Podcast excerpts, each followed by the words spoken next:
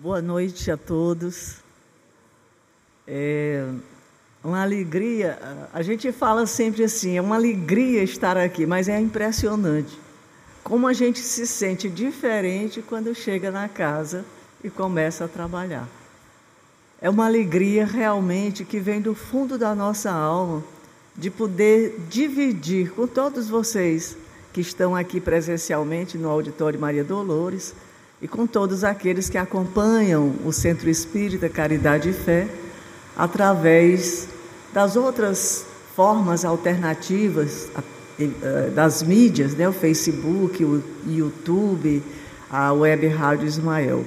Então é um, um prazer, uma alegria e uma gratidão grande de compartilhar com cada um que nesse momento escuta o Caridade e aprendemos juntos.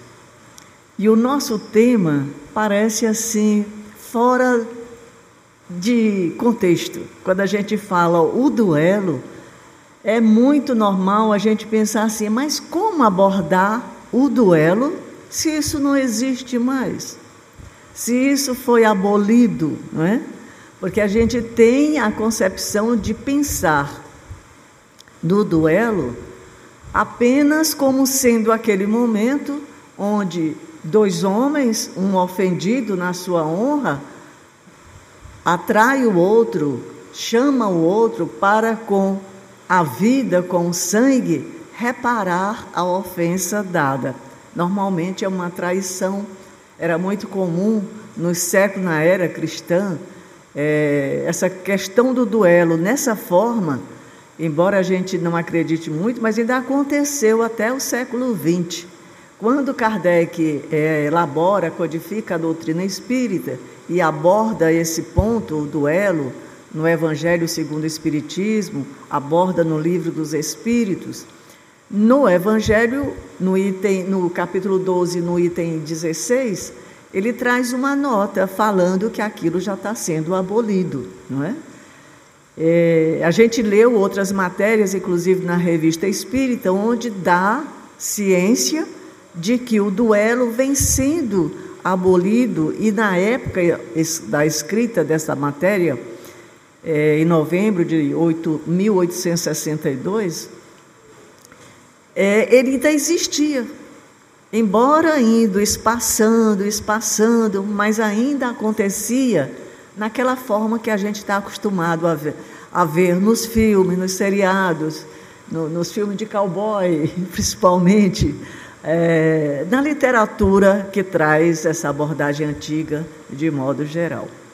Então, o, o duelo, visto dessa forma, se, se fosse apenas isso, nos dias de hoje, serviria a abordagem apenas para a gente tomar um conhecimento da história, onde houve, né, onde a gente passou por um determinado tempo, onde nós precisávamos, para nos sentir redimidos, nos sentirmos honrados, nós precisávamos matar. É um paradoxo, é uma coisa que hoje a gente fica assim, como é que pode, não é? Mas era assim que acontecia. Um homem traído matava aquele traidor para poder limpar a sua honra, né? E às vezes ainda chamava a justiça de Deus. A lavagem da honra com sangue foi também conhecido como a justiça de Deus, se fazendo dessa forma, totalmente fora do contexto que a gente visualiza hoje, né? A, o relacionamento entre as pessoas, a, a, percepção e a forma de agir diante de uma traição. Né? Então, o duelo, é, comparado ou correlacionado com a vingança. Por que, que nós duelamos ainda na forma de redimir uma honra manchada, ou refazer, ou restaurar uma honra manchada? Isso se dá não porque a honra seja restaurada, mas pelo nosso desejo íntimo ainda de buscar a vingança para todas as vezes, ou a maioria das vezes, que nós nos sentimos ultrajados, que nós nos sentimos ofendidos, rebaixados, Então, quando nós nos sentimos pequenos, nós queremos revidar com uma força muito maior que mostre para o ofensor que nós somos mais. Nós somos mais poderosos, nós somos temos mais força, mais poder, temos tudo, inclusive mais ignorância, né? Então a gente viu no dia 21, quando nós estivemos aqui trabalhando o tema a vingança, no mesmo capítulo 12, nesse capítulo Kardec trata do tema trazido por Jesus, amai os vossos inimigos, e dentro deste tema o evangelho trata da vingança, que nós vimos no dia 21.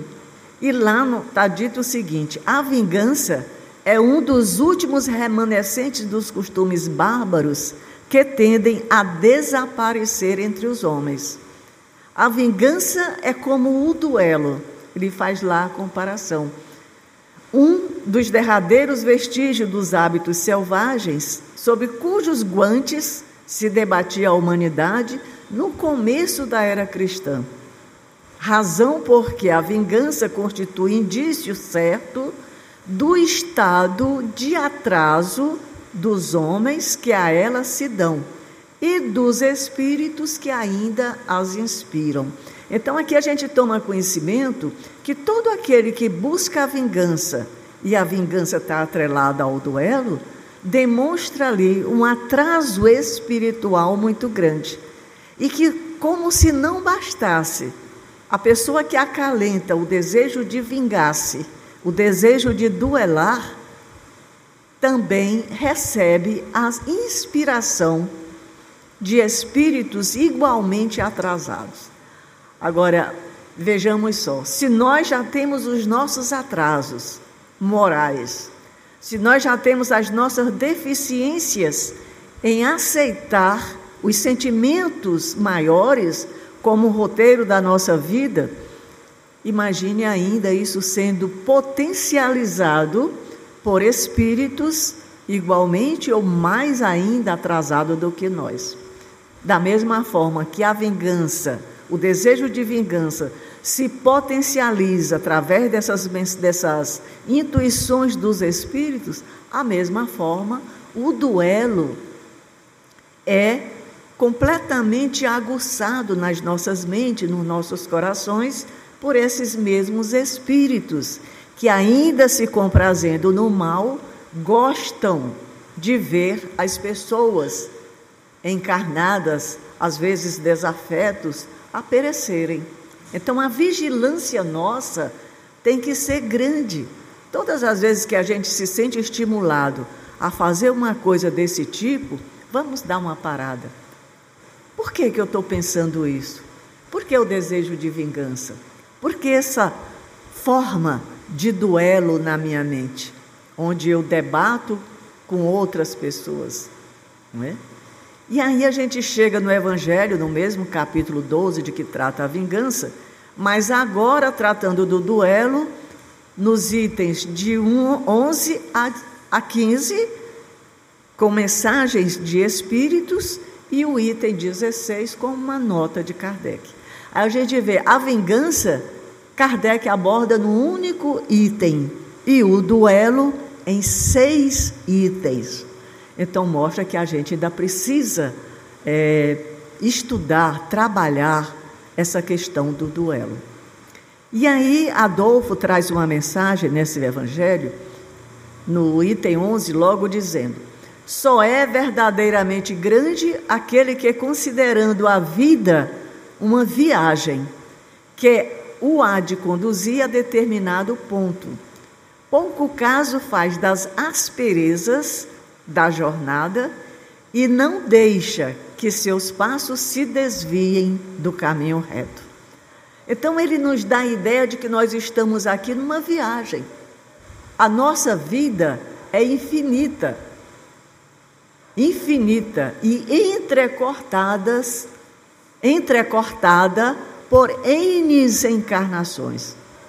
E cada encarnação dessa pode se configurar uma viagem, que essa viagem vai ter um objetivo de nos levar a um determinado ponto.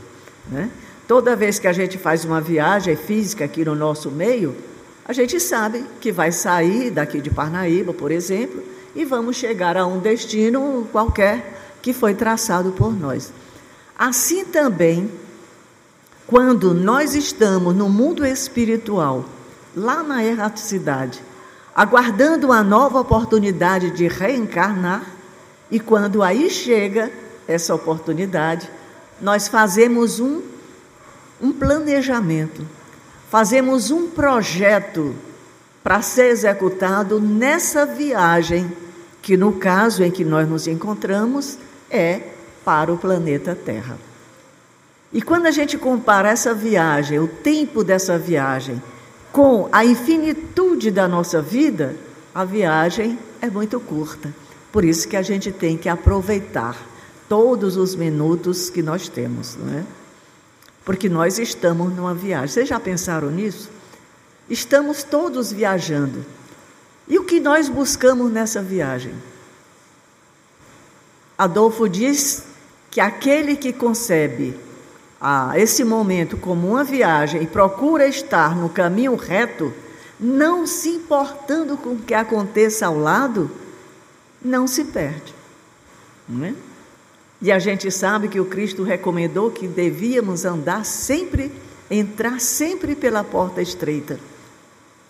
Mas no meio dessa viagem, meus irmãos, tantos são os convites que nós recebemos para entrarmos na porta larga, cheia de prazeres enganosos, cheio de divertimento, de facilidades, que nós muitas vezes largamos a nossa jornada e adentramos a essa vida. E aí o que que acontece?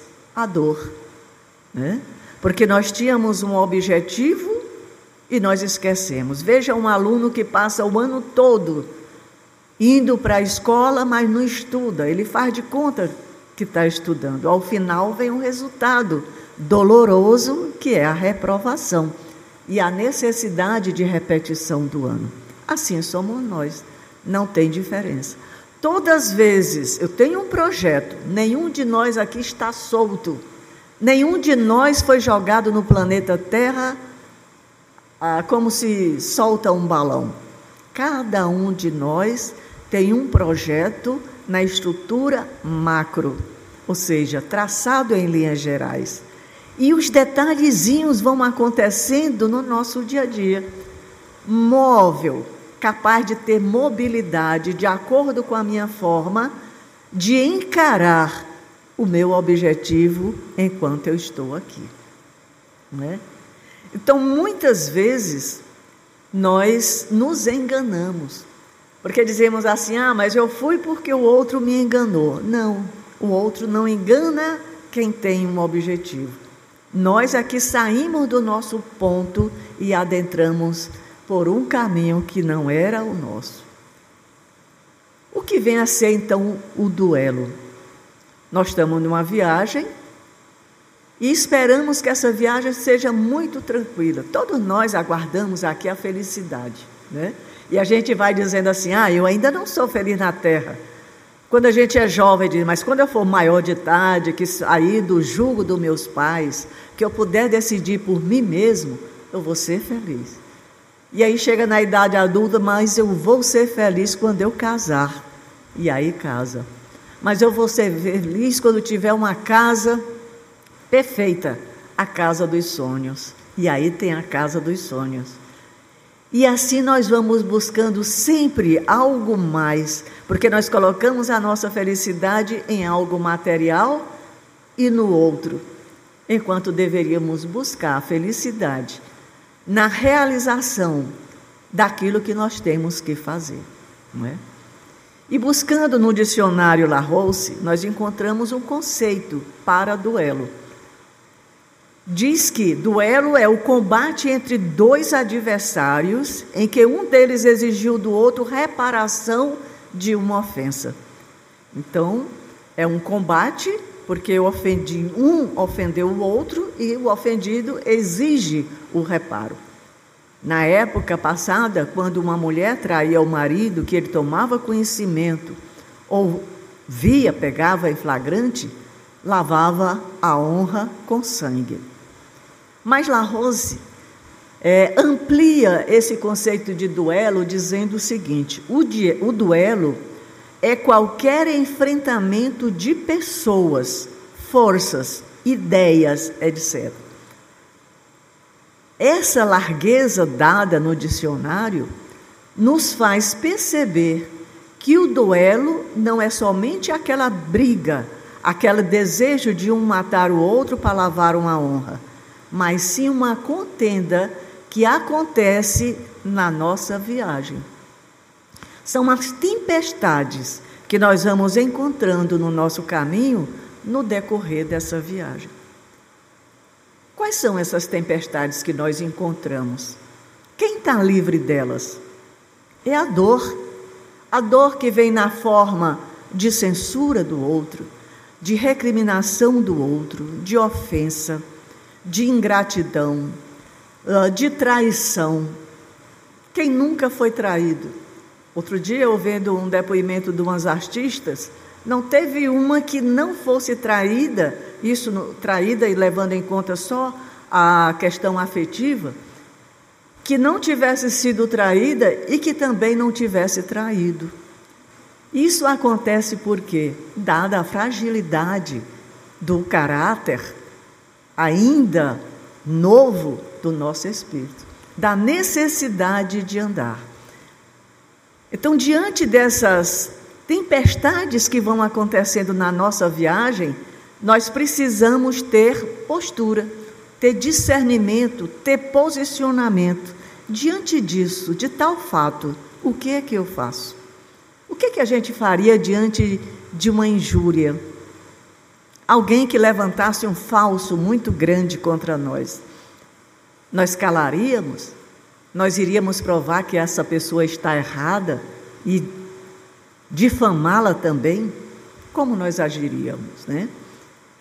Quando a gente lembra Leon Denis, ele nos diz que a dor bate em todas as portas.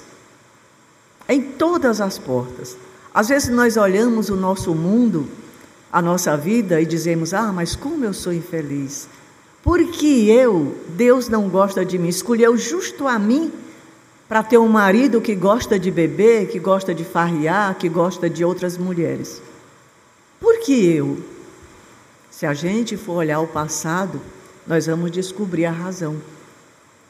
E mesmo que não olhemos o passado, nós olhamos agora o presente e vemos que nós estamos num mundo de provas e expiações. E se estamos no mundo de provas e expiações, é porque temos algo a expiar, algo a provar. E alguns outros, como missionários, aqui chegam. Mas a maioria de nós vem assim. Então, o Leão Denis diz que a dor chega à casa de cada um de nós. A cada um de nós ela aborda. E encontramos então no Evangelho uma passagem que eu acho linda, que fala da dor. Quando a gente pragueja, porque vejamos como nós somos. O ano tem 365 dias. Dificilmente alguém fica doente 365 dias. Mas digamos que eu tenha passado 360 dias do ano de 2021 com saúde e cinco dias doente. O que é que eu vou falar? Eu vou lembrar de agradecer a Deus pela saúde de 360 dias? Talvez não. Mas eu vou reclamar com Deus por cinco dias que eu adoeci. Eu vou pedir aos Espíritos que me curem, porque eu não aguento mais passar por tanta dor. E um Espírito amigo diz nessa passagem sobre a paciência que a dor é uma bênção que Deus envia a seus eleitos. Não vos aflijais, pois quando sofrerdes, antes bendizei de Deus onipotente, que pela dor neste mundo vos marcou para a glória dos céus. Ele está dizendo que quando a gente passa por a dor é porque nós estamos espiando. E quando nós estamos espiando, nós estamos pagando aquilo que nós fizemos no passado a outrem. Então, ao invés de reclamar a outrem ou a nós mesmos, porque a doença, por exemplo, muitas vezes, ela vem por invigilância nossa, por falta de respeito às limitações do nosso próprio corpo.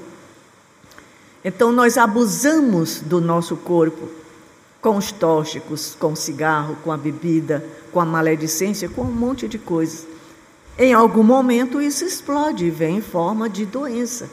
E eu, ao adoecer, estou resgatando aquilo que eu deliberadamente fiz passar o meu corpo.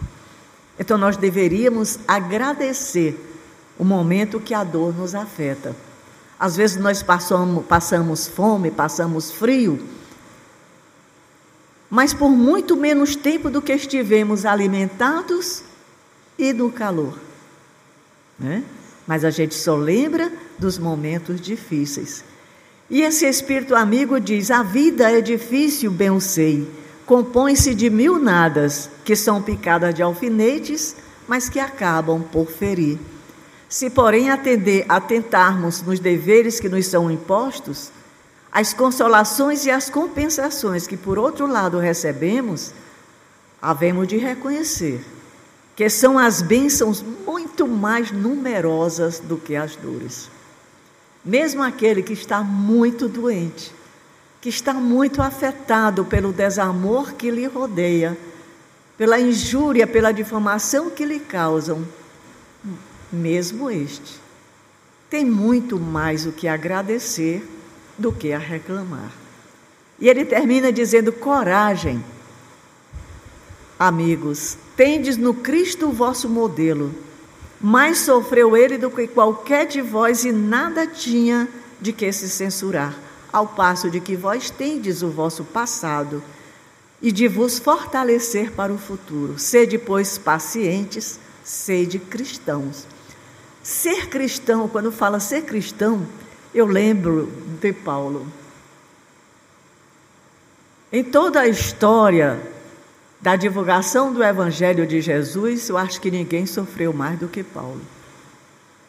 E ele não reclamava. Às vezes as lágrimas até caíam dos seus olhos no seu rosto, mas ele seguia em frente, porque ele tinha um objetivo traçado. Desde o momento da sua conversão, ele disse: Eu sou do Cristo e serei até o fim. E assim ele fez. Ele não se desviou, mesmo no momento, momentos em que ele era vilipendiado, humilhado, torturado, amarrado em troncos, levado à prisão. Ele aproveitava o momento em que estava preso para divulgar o Evangelho. E assim conseguiu inúmeras é, conversões para o cristianismo. Mas nós, ainda frágeis, eu digo nós pensando em mim, na minha fragilidade espiritual, ainda titubeio, né? ainda perco tempo, ainda não uso efetivamente as 24 horas do dia para avançar na minha viagem. Avançar na minha viagem para o ponto demarcado, para o ponto que eu preciso chegar. E os Espíritos nos dizem que muitos de nós, a maior parte de nós, falimos nessa viagem. Ao retornarmos à pátria espiritual, a maioria de nós não cumpriu aquilo que foi objetivado no nosso projeto. Lá no livro dos Espíritos, na questões 132, Kardec indaga o motivo da reencarnação.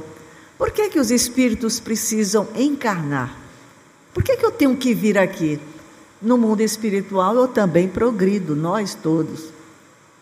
E os espíritos responderam que a finalidade da encarnação é imposta por Deus com o fim de levar os espíritos à perfeição. Para uns que encarnam, que reencarnam, é uma expiação para outros uma missão. Mas para chegar a essa perfeição, os espíritos precisam sofrer as vicissitudes da existência corpórea, e nisto está a expiação. Então, por que que eu reencarno? Porque através da carne eu experimento as dores, o sofrimento, a fome, o frio, a miséria, a dor da palavra. Eu me firo com a palavra que me é dirigida, né? quando mal. Então é necessário isso, porque através da encarna da re das reencarnações sucessivas, nós aceleramos esse processo evolutivo, principalmente o da expiação, onde todos nós que estamos aqui com raras exceções, como Cristo que passou aqui, que nada tinha a espiar, mas nós sim. Então, sobre o duelo, nos diz Santo Agostinho, no item 12 do, cap... no item 12 do capítulo 12 do Evangelho segundo o Espiritismo, que o duelista não tem coragem de suportar as ofensas. Por que, que eu duelo? Porque eu não tenho a coragem de suportar uma ofensa que outro me dá. Não vos disse o Cristo que há mais honra e valor em apresentar a face esquerda àquele que bateu na direita do que se vingar de uma injúria?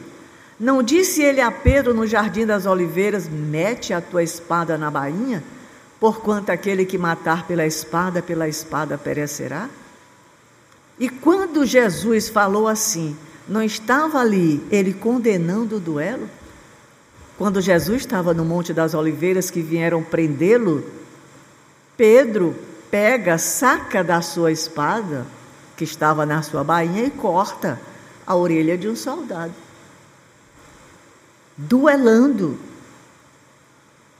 Então Jesus diz: bota a tua espada na bainha, porque com quem a espada fere, com ela será ferido. Ali, daquele momento, ele condena as dissensões, as buscas, as pelejas, as brigas, né? E a pessoa que duela, que se vinga, que rebate, qual a grandeza dessa pessoa? Quem será mais forte? Quem apresenta mais grandeza? Aquele que agride, que chega e grita conosco, que tem prazer em nos humilhar, ou aquele que sabe calar? Mahatma Gandhi diz que perdoar é uma condição dos fortes. Aquele que cala, aquele que perdoa, demonstra ali um estado evolutivo muito maior do que aquele que está ofendendo. É claro que aquele que está ofendendo, gritando, esperneando, injuriando, ele se acha naquele momento o maior de todos. Mas depois, lá mais adiante, quando ele caía em si, porque todos nós caímos em nós em algum momento, ele vai ver o quanto, o quão errado ele estava e o quão pequeno ele estava. Então, na época cristã e até século XX, ainda se lavava honra através do duelo, onde um matava o outro. E isso acontecia em virtude de uma traição. E hoje isso acontece, essa morte? O que mudou foi que no duelo que a gente aprendeu a ver, dois homens se é, combinavam de se matar porque um estava ofendido e o outro era o ofensor. Então eles combinam um lugar, eles levam cada um padrinho, armas iguais, um juiz, se juntam de costa, dão alguns passos contados, viram-se e atiram um contra o outro, né? matando aquele que traiu aquele que levou a sua esposa, a sua companheira, a sua noiva a uma traição. E aí, enquanto a gente estava preparando esse trabalho para hoje, me veio a lembrança de um caso muito conhecido, que foi a morte de Marcos Quintano Matsunaga. Marcos Quintano Matsunaga era o dono da empresa York vocês todos conheceram esse caso.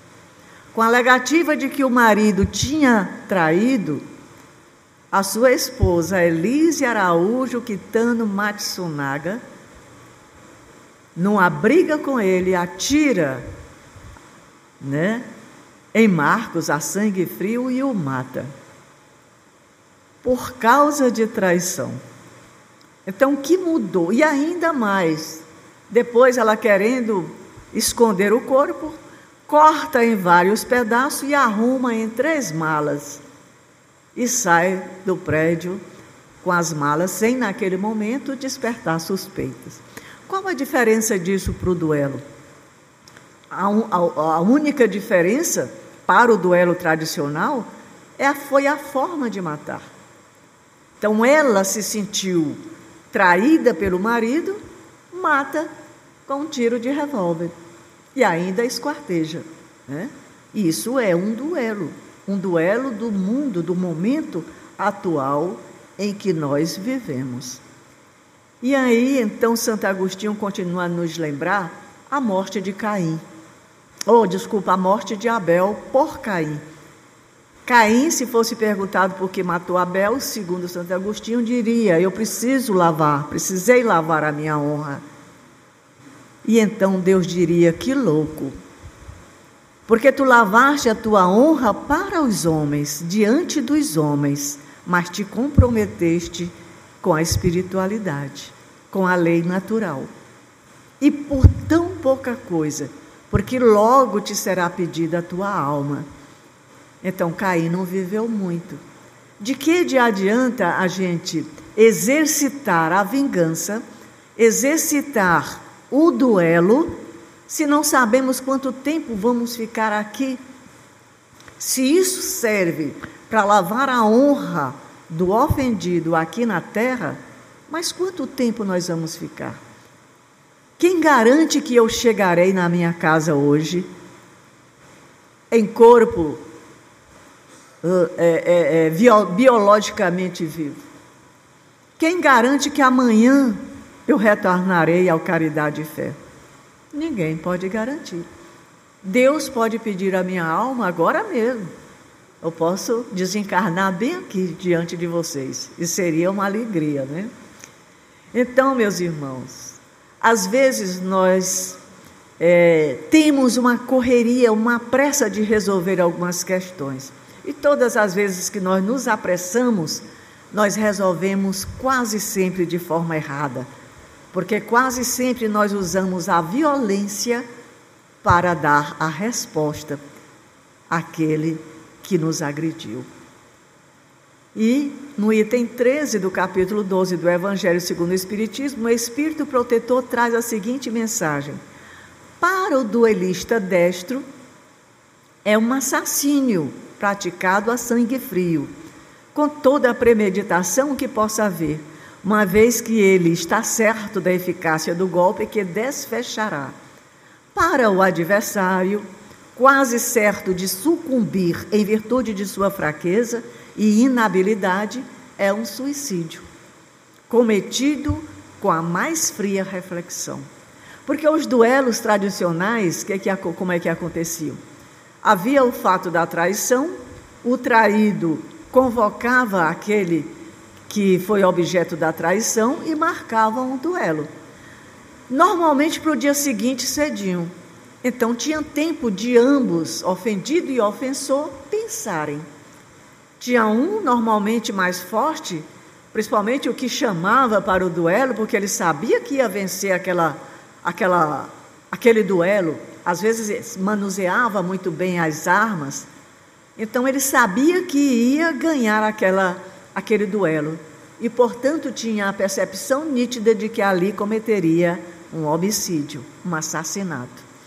E aquele que fraco, sem habilidade com as armas, sem nenhuma mobilidade é, mental que pudesse raciocinar com mais destreza, aceitando o duelo, sabendo que morreria porque não teria habilidade suficiente para ganhar, ele estaria aceitando e cometendo um suicídio. E seria assim que ambos seriam recebidos na pátria espiritual. Aquele que sucumbiu, sabendo que sucumbiria, é recebido como um, um suicida e o outro como um homicida.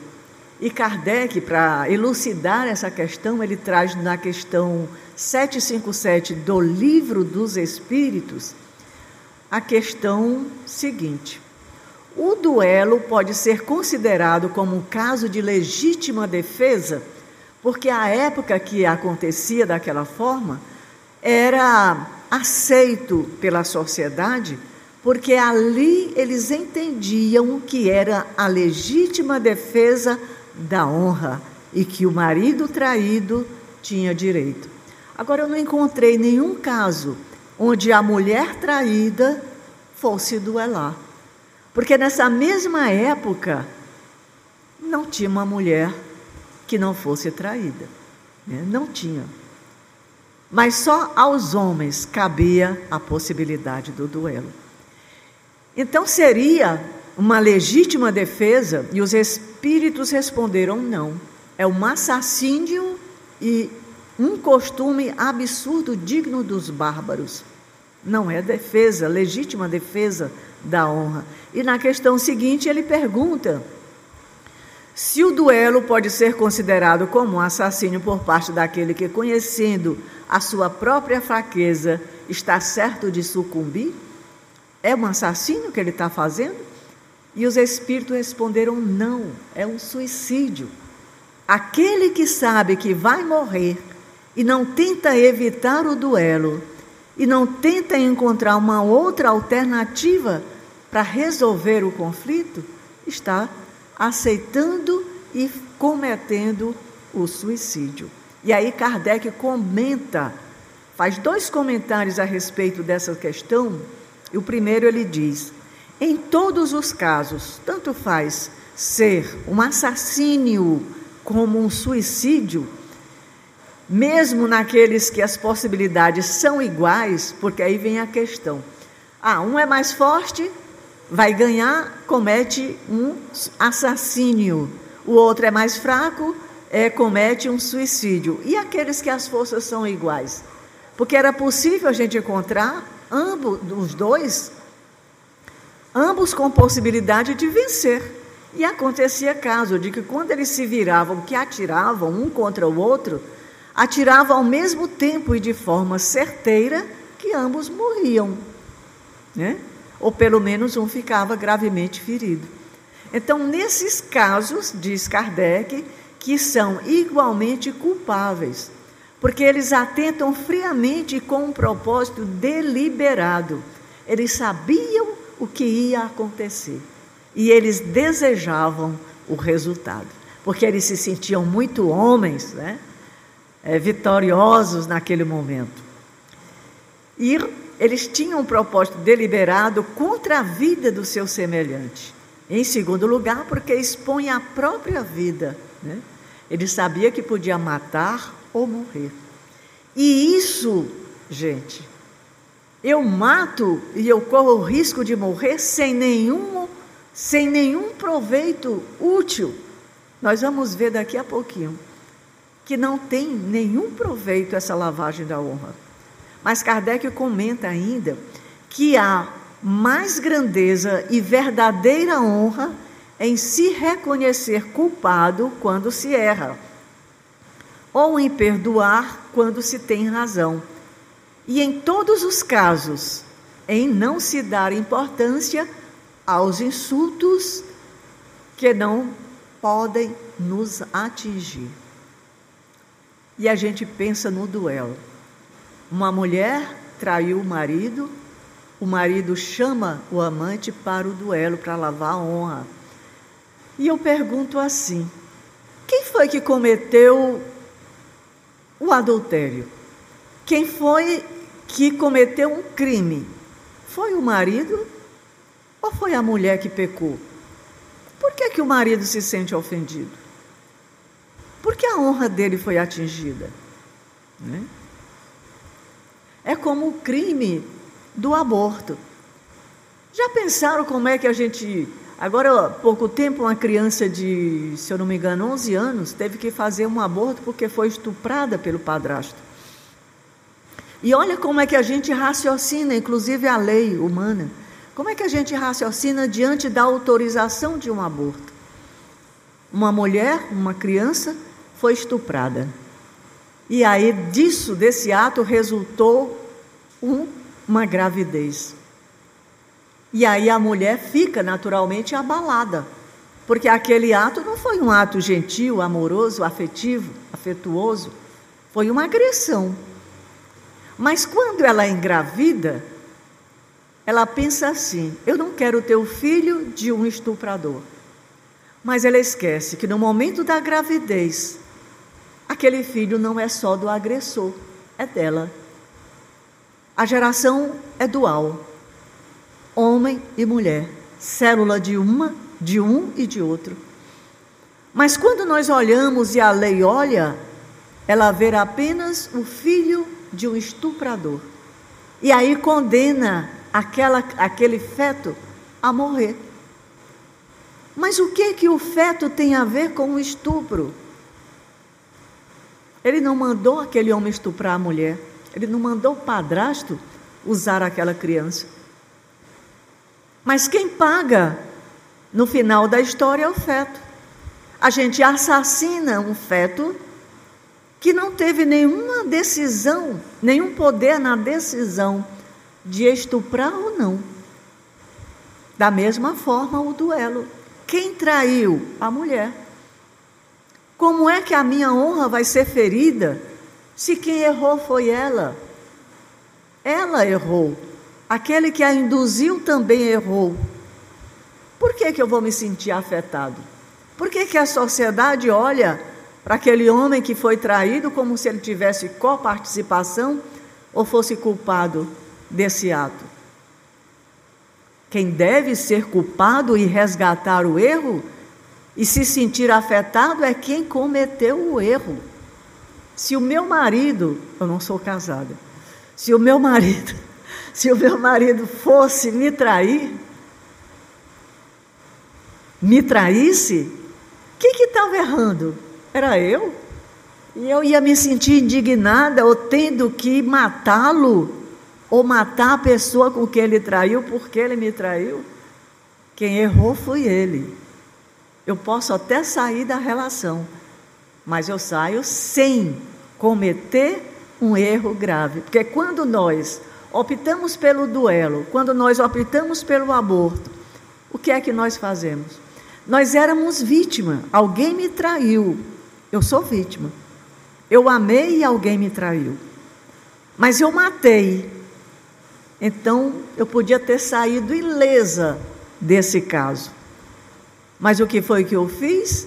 Me comprometi, às vezes por muitas reencarnações, porque não pensei porque não raciocinei.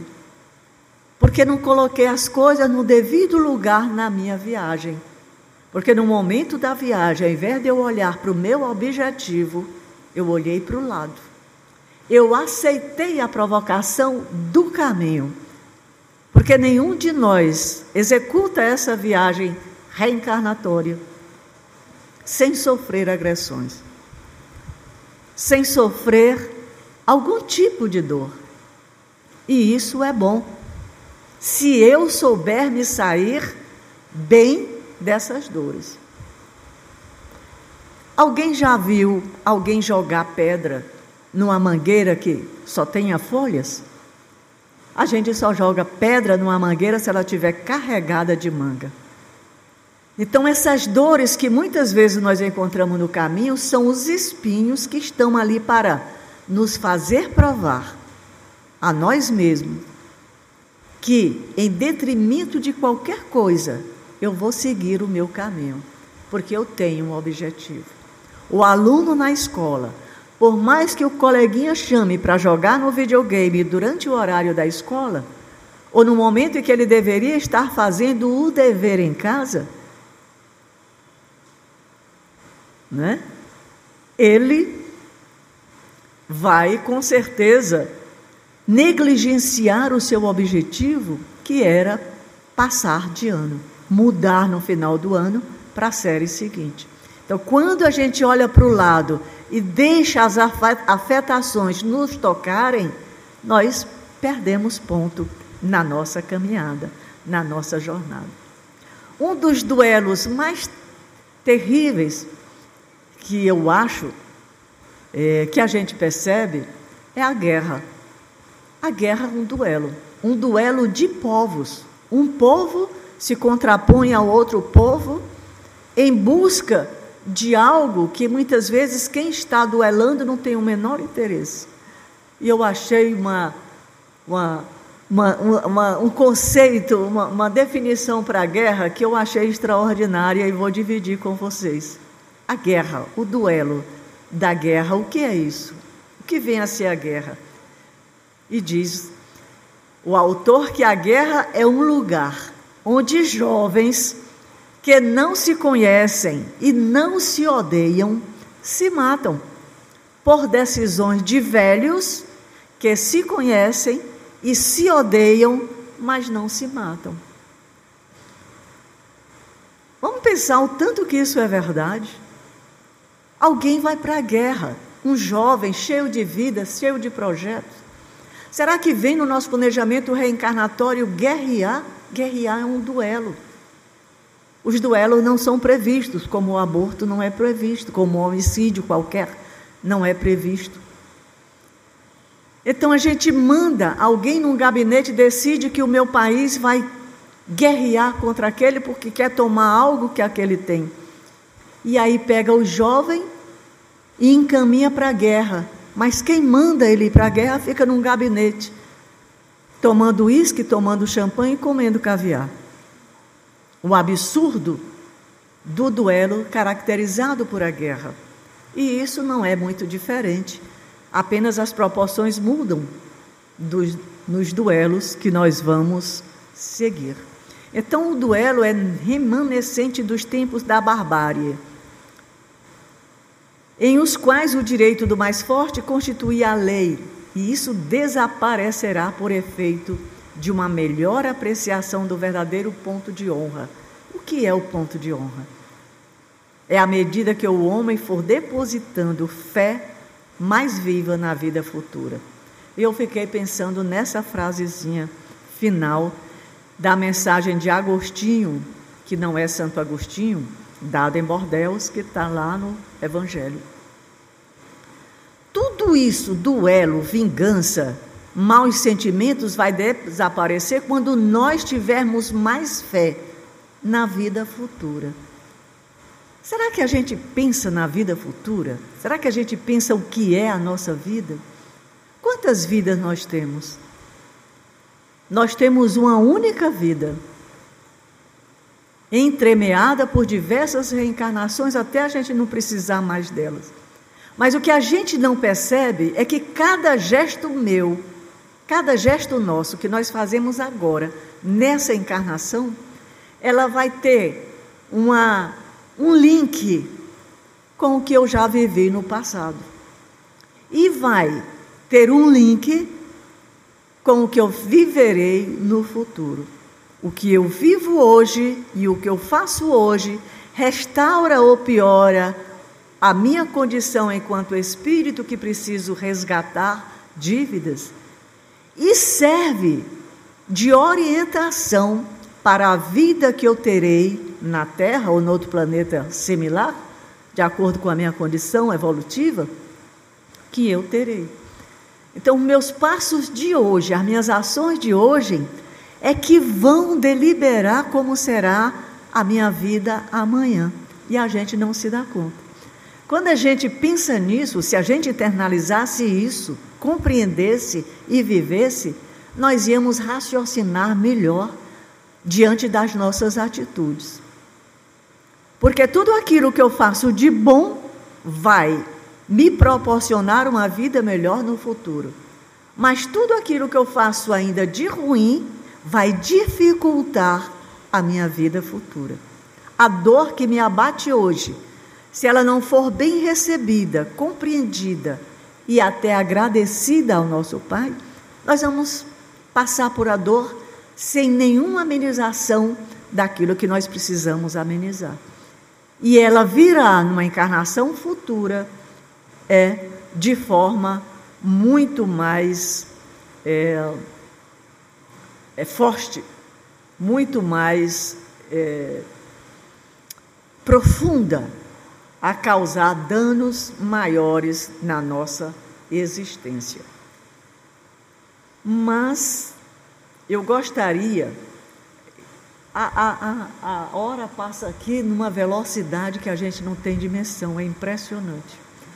E eu queria falar sobre uma passagem de Emmanuel que é uma lição para nós, para a nossa vida, é, é um repensar. Eu acho que nesse momento de hoje, o ponto alto está nessa lição de Emmanuel, no livro Canais da Vida, quando ele nos traz a seguinte informação: Assim como as convenções impuseram o repouso da espada entre amigos na obra da civilização, o Evangelho consolidará o serviço legítimo da educação espiritual.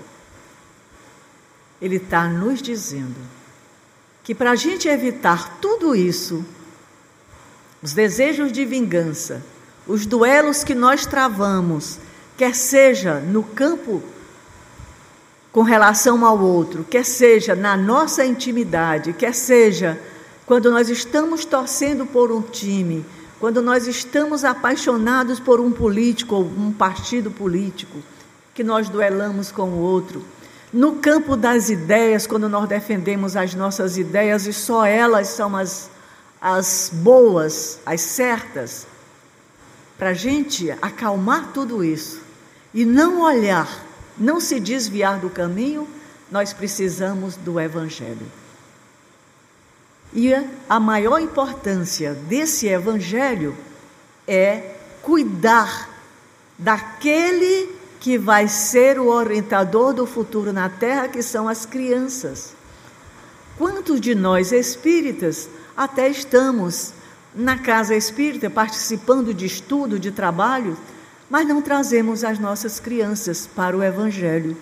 Não vivenciamos o Evangelho lá na nossa casa, para que ela aprenda com esse ensinamento a ser melhor, a não ser vingativo a trazer desaforo para casa, sim.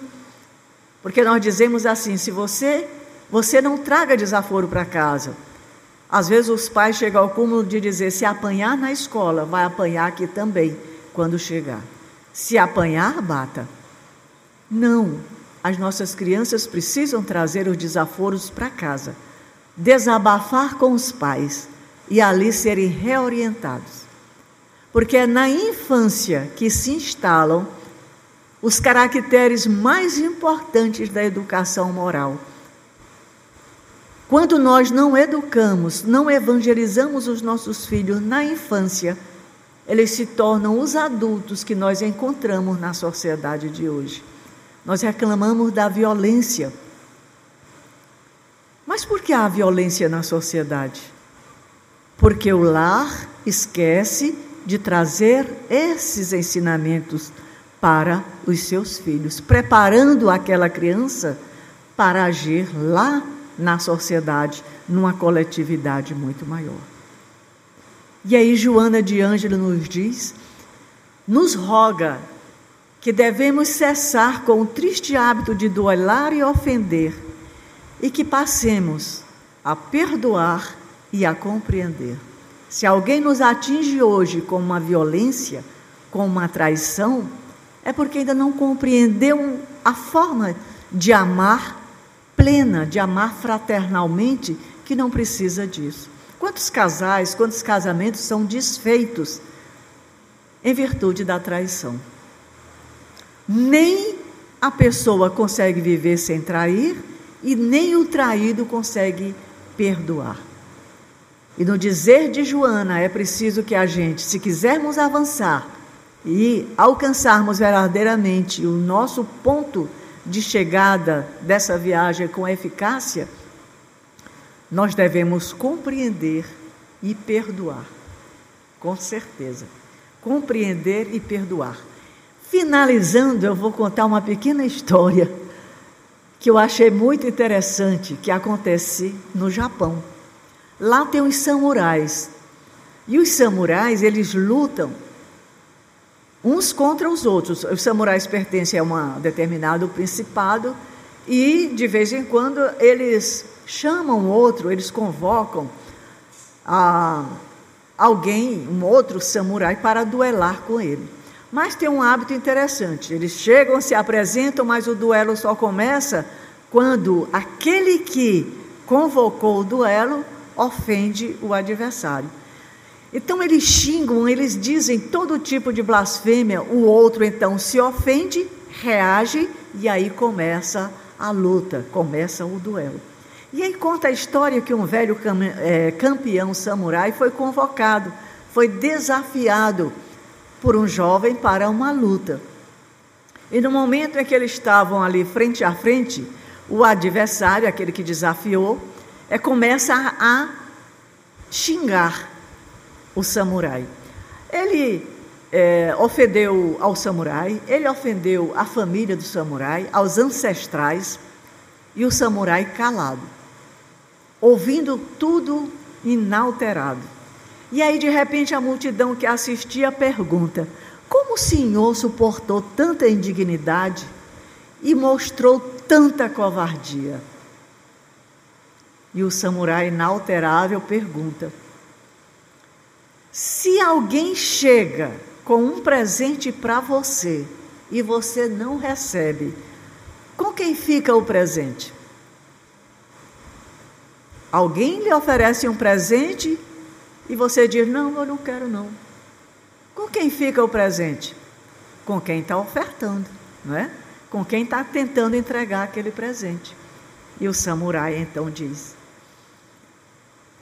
Nada pode abalar a nossa paz quando não aceitamos as provocações. Isso é muito rico. Por quê? Por que, que nós nos injuriamos? Por que, que nós causamos tanto dano ao nosso organismo em virtude da raiva, do ódio, do desejo de vingança, do desejo de ver, de dar uma resposta à altura a determinada pessoa? Porque nós nos deixamos provocar. Quando alguém nos agride, calemos. Né? Quando alguém nos agride, pensemos em conquistar a paz interior para seguirmos a nossa trajetória. Observando, sem dúvidas, o, o, o, os conceitos, as orientações que Jesus nos deu aqui na sua passagem. Quando ele disse o que? recomendou a Pedro que embanhasse a espada, recomendando que quem batesse a face direita, que oferecesse também a esquerda, reconhecendo, orientando que a gente fizesse ao outro somente aquilo que nós desejaríamos que fosse feito conosco. Ele não é o nosso modelo, não foi ele quem disse para fazermos assim e ele não fez assim, que a gente possa seguir ao Cristo. E se mesmo assim nós tivermos a vontade de duelar, vamos duelar contra as nossas próprias imperfeições. Esse é um duelo válido. Contra as nossas imperfeições. Porque quando nós queremos fazer uma coisa ruim, nós escutamos uma voz dizendo não, não faça. E a outra voz dizendo faça, que isso é saboroso. Duele contra a imperfeição e vença. Duelemos contra o orgulho, o egoísmo e a vaidade, que ainda a maior parte de nós cultiva. Duelemos, mas um duelo interior que nos proporcione uma reforma moral. Que possamos dizer, como Paulo, ao final da nossa jornada: Combati o bom combate quem combate o bom combate, vence. E é isso que nós gostaríamos que cada um de nós encontrássemos no fim, no fim da nossa viagem terrena. A vitória, a vitória contra nós mesmos. A vitória para sermos melhores e sermos os grandes servidores como co-criadores do próprio Pai. Que Jesus nos abençoe nesta noite, abençoe nossas famílias e dê a cada um de nós a paciência, a tolerância e a capacidade de perdoarmos uns aos outros, porque nós também erramos bastante. Obrigada pela paciência de vocês.